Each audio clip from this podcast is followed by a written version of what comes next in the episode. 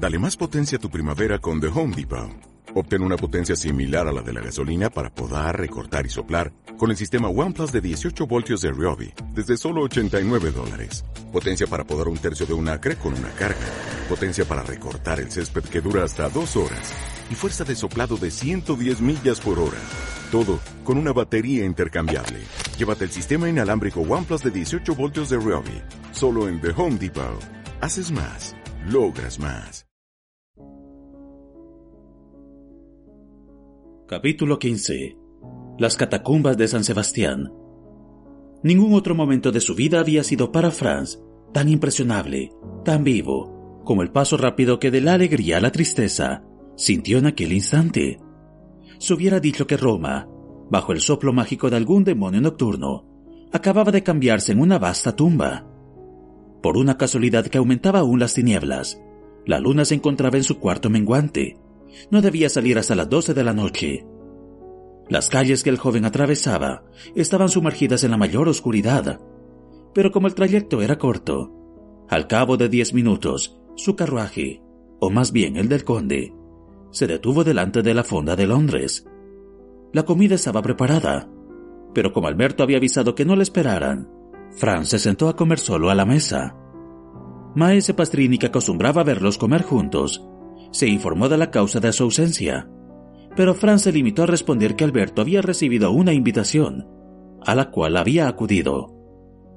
La súbita extinción de los Mocoletti, aquella oscuridad que había reemplazado a la luz, aquel silencio que había sucedido al ruido, habían dejado en el espíritu de Franz cierta tristeza que participaba también de alguna inquietud. Comió pues sin decir una palabra, a pesar de la oficiosa solicitud de su posadero, que entró dos o tres veces para informarse de si tenía necesidad de algo. Franz estaba resuelto a esperar a Alberto hasta bastante tarde. Pidió, pues, el carruaje para las once, rogando a Maese Pastrini que le avisase el instante mismo en que volviera Alberto. Pero transcurrieron las horas una tras otra, y al dar las once Alberto no había llegado aún. Franz se vistió y partió, avisando a su posadero de que pasaría la noche en casa del duque de Bracciano.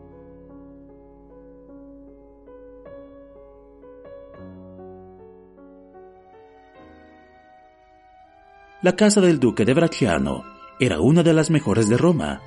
Su esposa, una de las últimas herederas de los Colonna, hace los honores de ella de una manera perfecta. Y de esto resulta que las fiestas que da tienen una celebridad europea.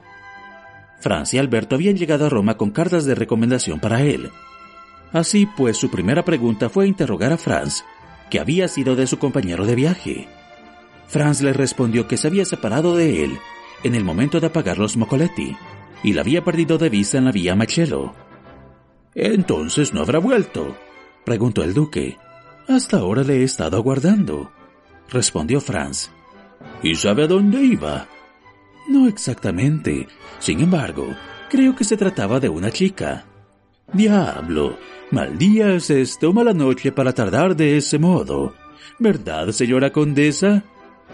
Estas últimas palabras se dirigían a la condesa G, que acababa de llegar y que se paseaba apoyada en el brazo del señor Torlonia, hermano del duque. Creo por el contrario que es una noche encantadora, respondió la condesa. Y los que están aquí no se quejarán más que de una cosa, de que pasará demasiado pronto. Pero, replicó el duque sonriendo, yo no hablo de las personas que están aquí, porque de ellas no corren más peligro los hombres que al de enamorarse de usted, y las mujeres que al de caer enferma de celos al contemplar su hermosura. Hablo de los que recorren las calles de Roma. Oh, ¿y quién recorre las calles de Roma a esta hora? ¿Cómo no sea para venir a este baile? Nuestro amigo el vizconde de Morcerf, condesa, de quien me separé dejándole con su desconocida hacia las siete de la noche, y a quien no he visto después. ¿Cómo? ¿Y no sabe dónde está? Ni lo sospecho. ¿Y tiene armas? ¿Cómo iba a tenerlas si estaba disfrazado? No debería haberle dejado ir, dijo el duque a Franz.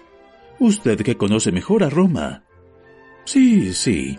Lo mismo hubiera sido que se hubiese intentado detener al número tres de los Barberi que ha ganado hoy el premio de la carrera. Además, ¿qué creen que le ocurra? ¿Quién sabe?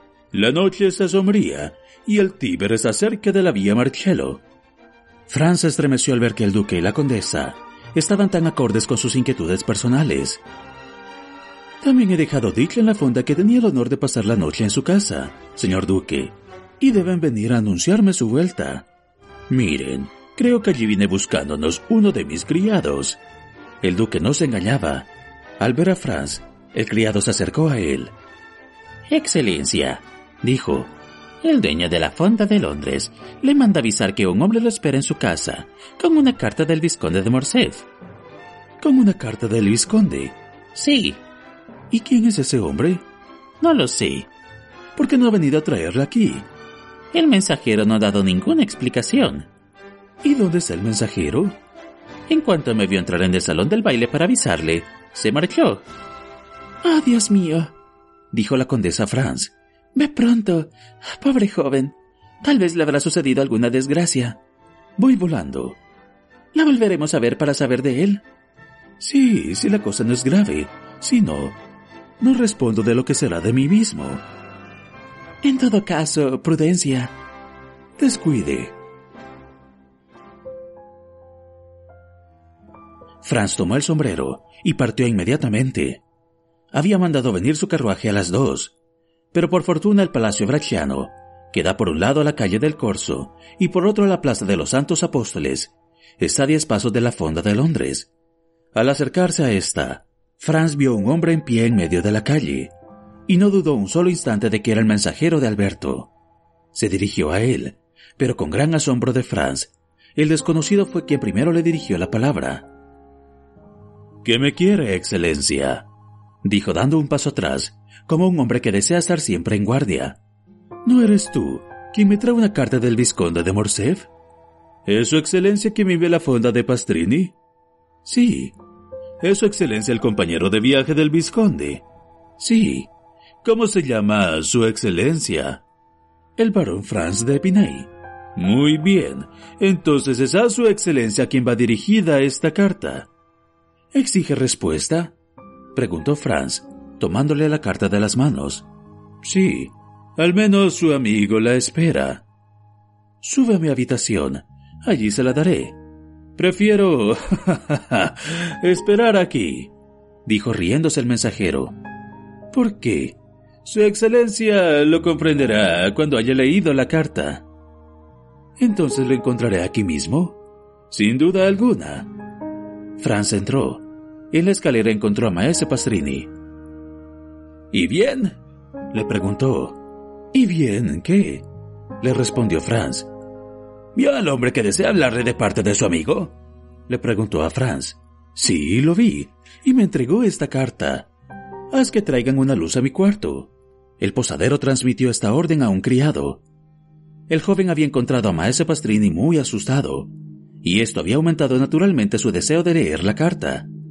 Se acercó a la bujía, así que estuvo encendida, y desdobló el papel. La misiva estaba escrita de mano de Alberto, firmada por él mismo, y Franz la leyó dos o tres veces una tras otra. Tan lejos estaba de esperar su contenido. He aquí lo que decía. Querido amigo, en el mismo instante que recibas la presente, ten la bondad de tomar mi cartera, que hallarás en el cajón cuadrado del escritorio. La letra de crédito únela a la tuya. Si ello no basta, corre a la casa de Torlonia, toma inmediatamente cuatro mil piastras y entrégalas al portador. Es urgente que esta suma me sea dirigida sin tardanza. No quiero encarecerte más la puntualidad, porque cuento con tu eficacia, como en caso igual podrías contar con la mía. Postdata. I believe now to be Italian Banditi. Tu amigo, Alberto de Morcerf. Debajo de esos renglones había escritas, con una letra extraña, estas palabras italianas. Si alle sei della mattina, le quattromila piastre non sono nelle mie mani. Alle sette il conde Alberto avrà cessato di vivere. Luigi Vampa. Esta segunda firma fue para Franz sumamente elocuente, y entonces comprendió la repugnancia del mensajero en subir a su cuarto. La calle le parecía más segura. Alberto había caído en manos del famoso jefe de bandidos, cuya existencia tan fabulosa le había parecido. No había tiempo que perder. Corrió al escritorio, lo abrió, halló en el cajón indicado la consabida cartera, y en ella la carta de crédito que era de valor de seis mil piastras, pero a cuenta de la cual Alberto había ya tornado y gastado la mitad, es decir, tres mil. Por lo que a Fran se refiere, no tenía ninguna letra de crédito. Como vivía en Florencia y había venido a Roma para pasar en ella siete u ocho días solamente, tan solo tenía unos cien luises, y de esos cien luises le quedaban cincuenta a lo sumo. Necesitaba, de consiguiente, siete a ochocientas piastras para que entre los dos pudiesen reunir la suma pedida. Es verdad que Franz podría montar en un caso semejante con la bondad del señor Torlonia. Así pues, se disponía a volver al palacio bracciano sin perder un instante, cuando de súbito una idea cruzó por su imaginación. Pensó en el conde de Montecristo. Franz iba a dar la orden de que avisaran a Maese Pastrini, cuando ésta en persona se presentó en la puerta.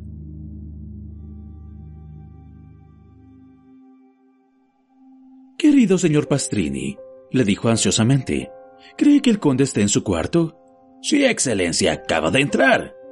¿Habrá tenido tiempo de acostarse? Lo dudo. Llame entonces a su puerta y pídale en mi nombre permiso para presentarme en su habitación. Maese Pastrini se apresuró a seguir las instrucciones que le daban. Cinco minutos después estaba de vuelta. El conde está esperando, su excelencia, le dijo. Franz atravesó el corredor y un criado le introdujo en la habitación del conde. Se hallaba en un pequeño gabinete que Franz no había visto antes y que estaba rodeado de divanes. El mismo conde le salió al encuentro. Oh, ¿a qué debo el honor de esta visita? le preguntó. ¿Vienes a cenar conmigo? Si así fuera, me complacería en extremo tu franqueza. No, vengo a hablarle de un asunto muy grave. ¿De un asunto? dijo el conde mirando a Franz con la fijeza y atención que le eran habituales. ¿Y de qué asunto? ¿Estamos solos? El conde se dirigió a la puerta y volvió. Completamente, le dijo. Franz le mostró la carta de Alberto. Líala, por favor. El conde leyó la carta. Vaya, vaya, exclamó cuando hubo terminado la lectura. ¿Ha leído la postdata? Sí, la he leído también. Si a las seis de la mañana las cuatro mil piastras no suenan en mi mano, a las siete, el conde Alberto habrá cesado de vivir. Luigi Vampa. ¿Qué dice esto? preguntó Franz. ¿Tienes la suma que te pide?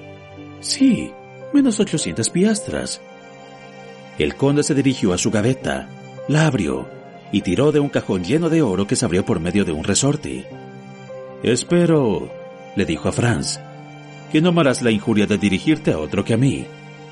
Bien ve que usted me ha dirigido primero que a otro. Te lo agradezco mucho. Toma. E hizo señas a Franz de que tomara del cajón cuanto necesitara. ¿Es necesario enviar esta suma a Luigi Vampa? preguntó el joven, mirando a su vez fijamente al conde. Que si es preciso, júzgalo tú mismo por la postdata, que ni puede ser más concisa ni más terminante. Creí que usted podría hallar algún medio que simplificara mucho el negocio. ¿Y cuál? preguntó el conde asombrado. Por ejemplo, si fuéramos a ver a Luigi Vampa juntos, estoy convencido de que no rehusaría la libertad de Alberto. ¿A mí? ¿Y qué influencia quieres que tenga yo sobre ese bandido? ¿No acaba de hacerle uno de esos servicios que jamás pueden olvidarse? ¿Cuál? ¿No acaba de salvar la vida a Pepino? Ajá. ¿Quién te ha dicho eso? ¿Qué importa si lo sé? El conde permaneció un instante silencioso y con las cejas fruncidas. ¿Y si yo fuera a ver a Vampa? ¿Me acompañarías? Si no fuese desagradable mi compañía, ¿por qué no? Pues bien, vámonos al instante. El tiempo es hermoso, y un paseo por el campo de Roma no puede menos de aprovecharnos. ¿Llevaremos armas? ¿Para qué? ¿Dinero? Es en vano. ¿Dónde está el hombre que te ha traído ese billete? En la calle. ¿En la calle? Sí. Voy a llamarle porque preciso será que averigüemos hacia dónde hemos de dirigirnos. Puede ahorrarse ese trabajo, pues por más que se lo dije, no ha querido subir. Si yo lo llamo, verás cómo no opone dificultad. El conde se asomó a la ventana del gabinete que caía a la calle y emitió cierto silbido peculiar. el hombre de la capa se separó de la pared y se plantó en medio de la calle. Salite, dijo el conde, con el mismo tono que se hubiera dado una orden a su criado. El mensajero obedeció sin vacilar, más bien con prisa, y subiendo la escalera, entró en la fonda. Cinco minutos después, estaba a la puerta del gabinete. Vaya, ¿eres tú, Pepino? dijo el conde. Pero Pepino, en lugar de responder, se postró de hinojos, cogió una mano del conde y la aplicó a sus labios repetidas veces. Vaya, vaya, dijo el conde. Aún no has olvidado que te he salvado la vida. Eso es extraño, porque no ha pasado mucho tiempo. No, Excelencia, y no lo olvidaré en toda mi vida, respondió Pepino, con el acento de un profundo reconocimiento. ¿Nunca? Eso es mucho pedir, pero en fin. Bueno es que así lo creas, Pepino. Levántate y responde. Pepino dirigió a Franz una mirada inquieta. Oh, ¿él? Puedes hablar delante de su excelencia. Es uno de mis amigos. Mm, ¿Permites que te dé ese título? Dijo en francés el conde, volviéndose hacia Franz. Es necesario para excitar la confianza de este hombre. Puede hablar delante de mí, exclamó Franz, dirigiéndose al mensajero. Soy un amigo del conde. Enhorabuena, dijo Pepino volviéndose a su vez hacia el conde. Interrógueme su excelencia que yo responderé. ¿Cómo fue parar el conde Alberto a manos de Luigi? Excelencia, el carruaje del francés se ha encontrado muchas veces con aquel en que iba Teresa. La querida del jefe. Sí, Excelencia, el francés la empezó a mirar y a hacer señas. Teresa se divertía en dar a entender que no le disgustaban. El francés le arrojó unos ramilletes y ella hizo otro tanto, pero todo con el consentimiento del jefe que iba en el coche. ¿Cómo? exclamó Franz. ¿Luigi Vampa iba en el mismo carruaje que las aldeanas romanas? Era el que conducía disfrazado de cochero, respondió Pepino. ¿Y después? preguntó el conde. Luego el francés se quitó la máscara. Teresa, siempre con consentimiento del jefe, hizo otro tanto. El francés pidió una cita. Teresa concedió la cita pedida, pero en lugar de Teresa, fue Beppo quien estuvo en las gradas de San Giacomo. ¿Cómo? interrumpió Franz. Aquella aldeana que le arrancó el mocoleto. Era un muchacho de quince años, respondió Pepino, pero no debe de ningún modo avergonzarse el amigo de su excelencia de haber caído en el lazo, porque no es el primero a quien Beppo ha echado el guante de este modo. ¿Y qué hizo Beppo? ¿Lo condujo fuera de la ciudad? preguntó el conde. Exactamente. Un carruaje estaba al extremo de la vía Machelo. Beppo subía invitando al francés a que subiera también, el cual no guardó a que se lo repitiera. Beppo le anunció que iba a conducirla a una población que estaba a una legua de Roma, y el francés dijo que estaba a punto de seguirle al fin del mundo. El coche se dirigió enseguida a la calle de Ripeta, llegó a la puerta de San Pablo, y a unos doscientos pasos de la misma, estando ya en el campo, como el francés redoblaba sus instancias amorosas, siempre persuadido de que iba junto a una mujer, Beppo se levantó y le puso en el pecho los cañones de dos pistolas. Al punto el cochero detuvo los caballos, se volvió sobre su asiento e hizo otro tanto. Al propio tiempo, cuatro de los nuestros que estaban ocultos en las orillas del Almo se alzaron a las portezuelas. El francés tenía, por lo que se vio, bastante deseo de defenderse y aún estranguló un poquillo a Beppo, según he oído decir, pero nada podía contra cinco hombres completamente armados, y no tuvo por consiguiente más remedio que rendirse. Le hicieron bajar del carruaje, siguieron la orilla del río y le condujeron ante Teresa y Luigi, que le esperaban en las catacumbas de San Sebastián. ¿Qué tal? dijo el conde dirigiéndose a Franz. ¿Qué te parece esta historia? Que la encontraría muy chistosa si no fuese el pobre Alberto su protagonista. El caso es, dijo el conde, que si no llegas a encontrarme en casa, hubiera sido una aventura que hubiese costado bastante cara a tu amigo. Pero tranquilízate, tan solo le costará el susto. ¿Con qué vamos en su búsqueda enseguida? Preguntó Franz. Sí, y de inmediato, debido a que se halla en un lugar no muy pintoresco. ¿Has visitado alguna vez las catacumbas de San Sebastián? No, jamás he descendido a ellas, pero me había propuesto hacerlo algún día. Pues aquí se te presenta una buena ocasión. Ocasión la más oportuna que pueda desearse. ¿Tiene listo su coche? No, pero poco importa, porque es mi costumbre el tener siempre uno prevenido y enganchado noche y día. ¿Enganchado? Sí, soy muy caprichoso. Preciso es confesarlo. Muchas veces al levantarme, al acabar de comer, a medianoche, se me ocurre marchar a un punto cualquiera y parto enseguida. El conde tiró de la campanilla y se presentó su ayuda de cámara. Que saquen el coche y que saquen las pistolas. En cuanto al cochero, es inútil que se le despierte, porque allí lo conducirá. Al cabo de un instante se oyó el ruido del carruaje, que se detuvo delante de la puerta. El conde sacó su reloj. Mm, las doce y media. Hubiéramos tenido tiempo hasta las cinco de la mañana para marchar. Aún habríamos llegado a tiempo. Pero tal vez esta demora hubiera hecho pasar una mala noche a tu compañero. Más vale que vayamos enseguida a arrancarle del poder a los infieles. ¿Estás aún decidido a acompañarme? Más que nunca. Vamos entonces.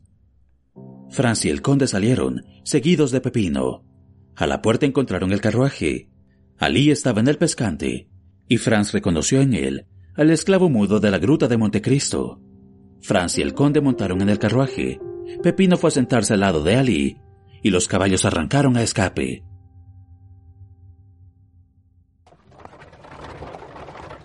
Seguramente había recibido instrucciones de antemano, puesto que se dirigió a la calle del Corso, atravesó el campo Bachiano, subió por la vía de San Gregorio y llegó a la puerta de San Sebastián. Al llegar a ella el conserje quiso poner dificultades, mas el conde de Montecristo le presentó un permiso del gobernador de Roma para entrar y salir de la ciudad a cualquier hora, así de día como de noche. Se abrió pues el rastrillo, recibió el conserje a un Luis por ese trabajo, y pasaron. El camino que siguió el coche fue la antigua vía Apia, que ostenta una pared de tumbas a uno y otro lado. De trecho en trecho, a la luz de la luna que comenzaba a salir, le parecía a Franz ver un centinela destacarse de las ruinas. Más al punto, a una señal de Pepino, volvía a ocultarse en la sombra y desaparecía. Un poco antes de llegar al circo de Caracalla, el carruaje se paró. Pepino fue a abrir la portezuela y el conde y Franz se apearon.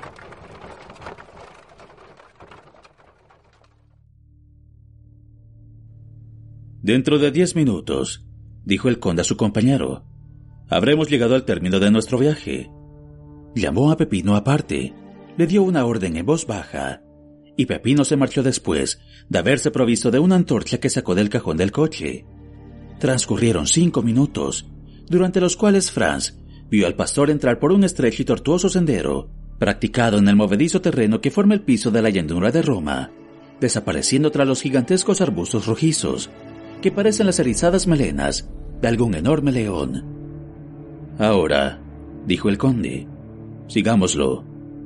Francia y el conde avanzaron a su vez por el mismo sendero, el que, a unos cien pasos, declinando notablemente el terreno, les condujo al fondo de un pequeño valle, en el que divisaron dos hombres platicando a la sombra de los arbustos. ¿Hemos de seguir avanzando? preguntó Franz al conde.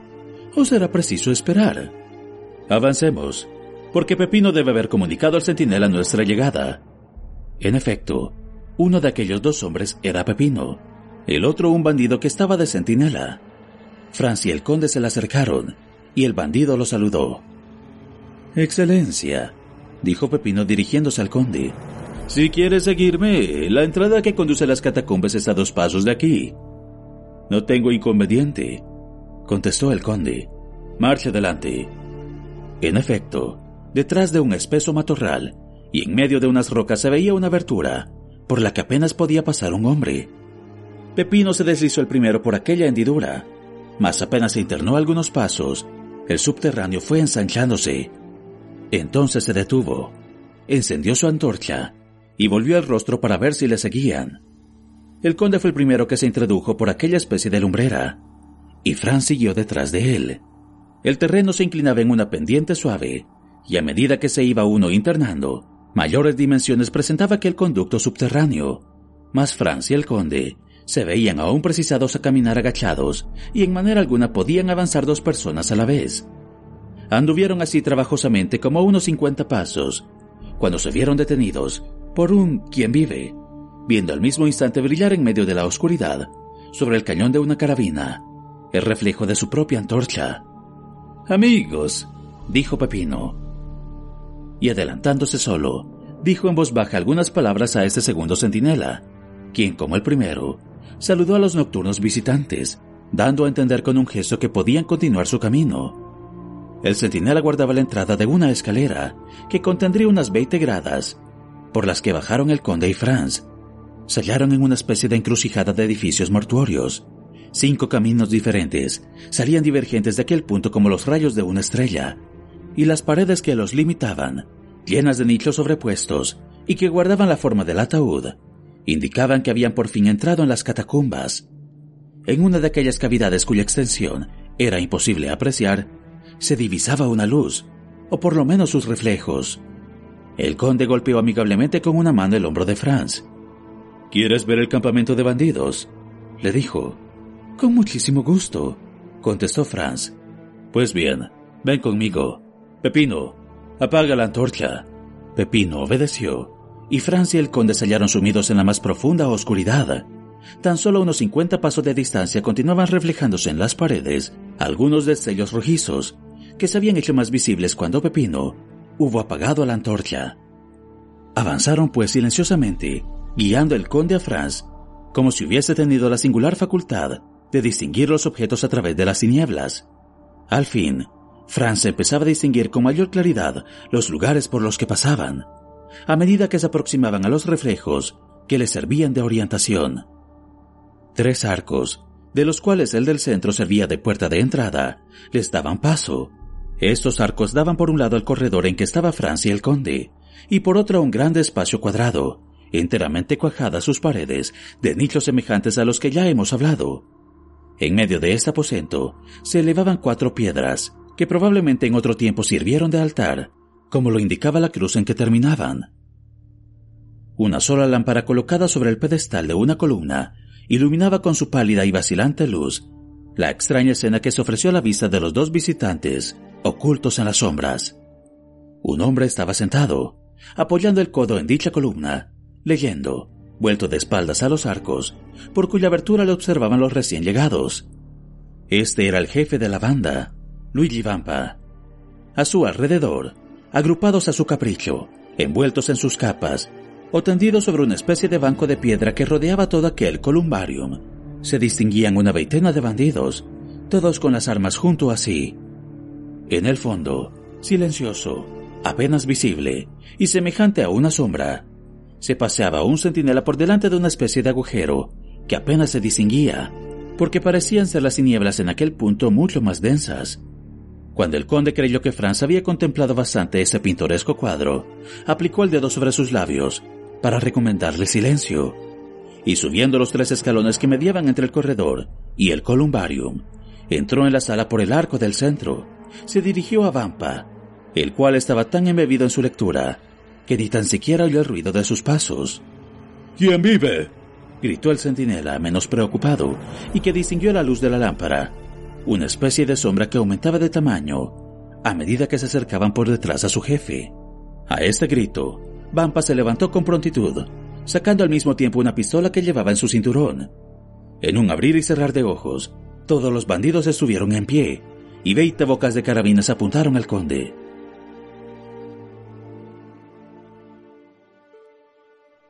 ¿Qué es esto? dijo tranquilamente éste, con voz enteramente segura, y sin que se contrajera un solo músculo de su rostro. ¿Qué es eso, mi querido Vampa? Creo que mueves mucho estrépito para recibir a un amigo.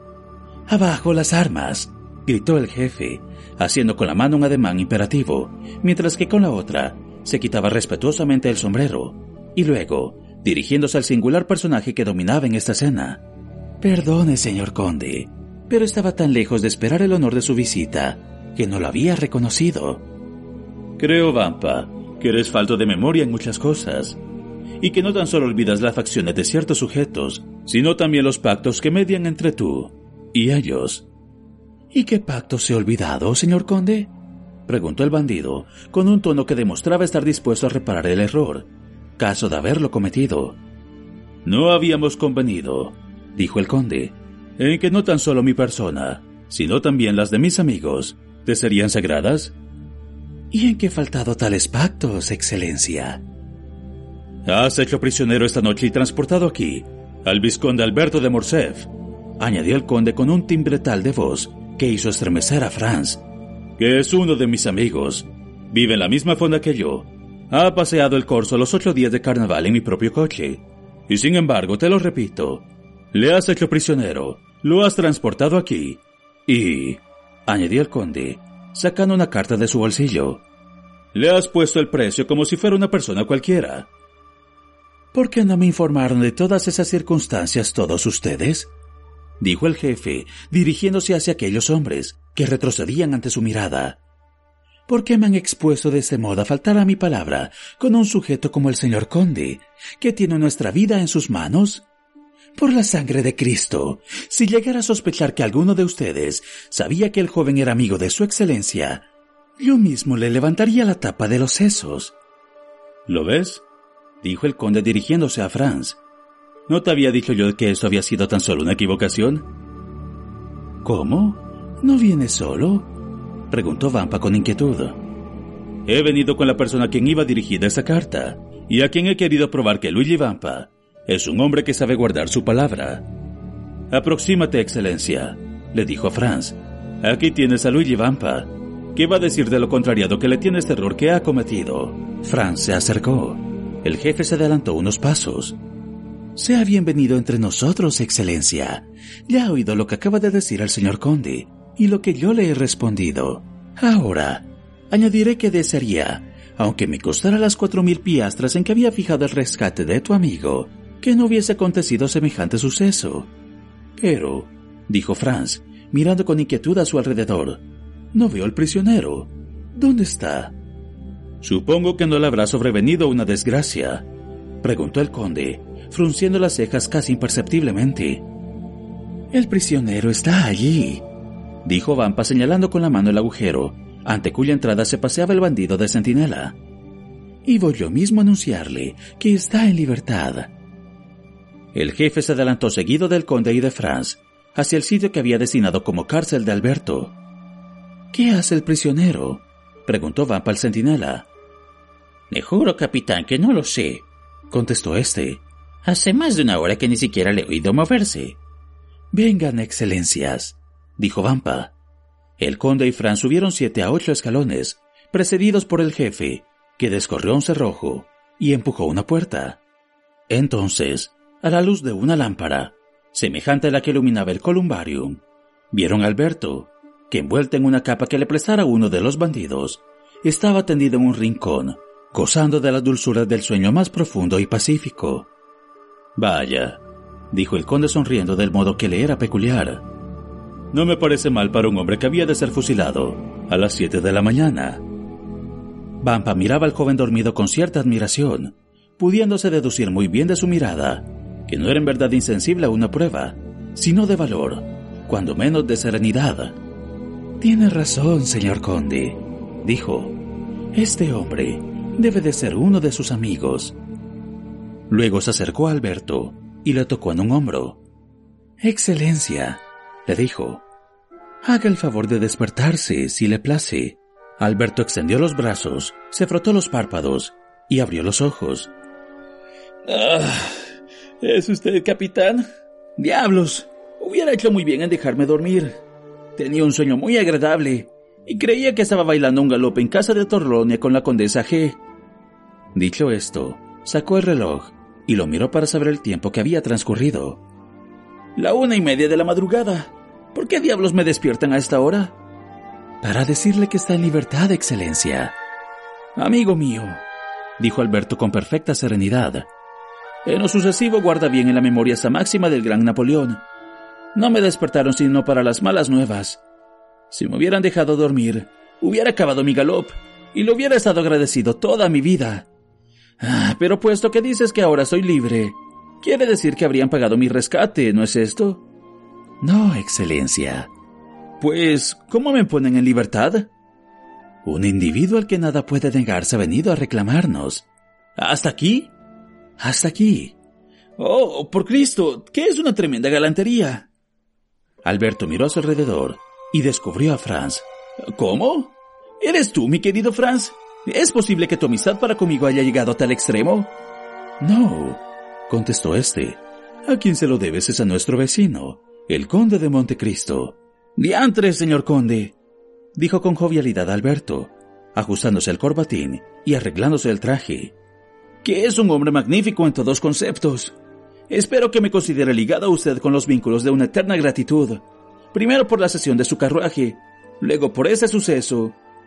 Y tendió al conde su mano, que éste vaciló un momento en estrechar, pero se le estrechó al fin del modo más cordial. El bandido contemplaba esa escena con aire estupefacto. Se hallaba acostumbrado a ver temblar en su presencia a los prisioneros, pero ahora había encontrado a uno cuyo humor festivo no sufriera la menor alteración. Por lo que hace a Franz, estaba altamente satisfecho y halagado al considerar que Alberto había sabido sostener el honor nacional ante toda una reunión de bandidos. Mi querido Alberto, le dijo, si quieres darte prisa, todavía llegaremos a tiempo de poder acabar la noche en casa de Torlonia. Continuarás tu galop en el punto mismo en que lo suspendiste, y de este modo no le guardarás rencor alguno al señor Lilly, que realmente se ha portado en este asunto con una extremada galantería. Tienes razón, en efecto. Creo que si nos apresuramos podemos llegar casi antes de las dos. Eh, señor Luigi, ¿hay que cumplir alguna otra formalidad antes de marcharse?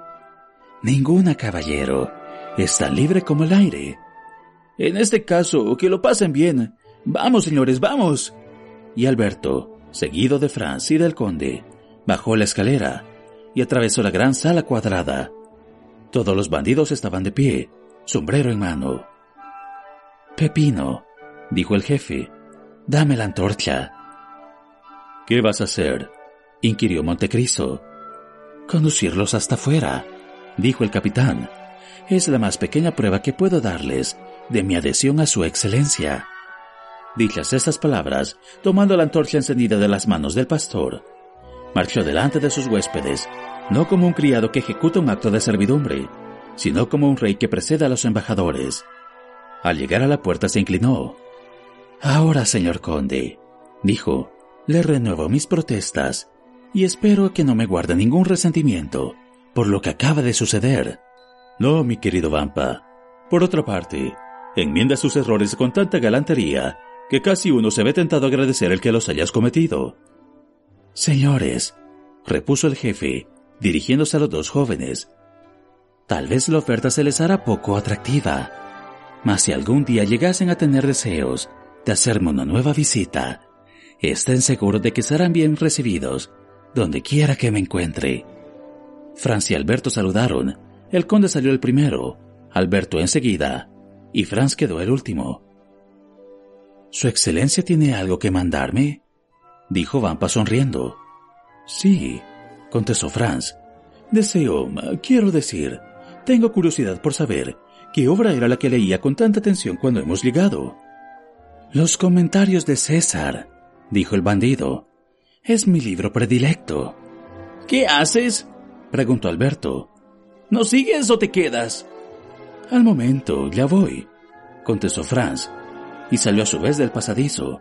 Habrían andado ya algunos pasos, cuando Alberto les detuvo para volver atrás. ¿Me permite, capitán? Y encendió tranquilamente un cigarro en la antorcha de Luigi Vampa. Ahora, señor conde, le dijo, apresurémonos cuanto sea posible, porque deseo con viva impaciencia terminar la noche en casa del duque Bracciano hallaron el coche en el punto en que lo dejaron. El conde dijo una sola palabra en árabe, Ali, y los caballos partieron a escape. Marcaban las dos en punto el reloj de Alberto, cuando los amigos entraron en el salón de baile. Su regreso llamó altamente la atención, mas como entraron juntos, todas las inquietudes que la ausencia de Alberto motivara cesaron enseguida. Señora, dijo Morcerf, dirigiéndose a la condesa, Ayer tuvo la bondad de prometerme un galop. Cierto es que vengo algo tarde a reclamarle tan satisfactoria promesa, pero aquí está mi amigo, cuya veracidad conoce, que le dirá que la tardanza no ha sido por culpa mía. Y como en este instante la música preludiaba un galop, Alberto ciñó con su brazo el talle de la condesa y desapareció con ella entre el torbellino de danzantes. En todo el resto de la noche, Franz no pudo apartar de su imaginación el singular estremecimiento que recorrió todo el cuerpo del conde de Montecristo, en el instante en que se vio precisado a estrechar la mano que Alberto le tendió.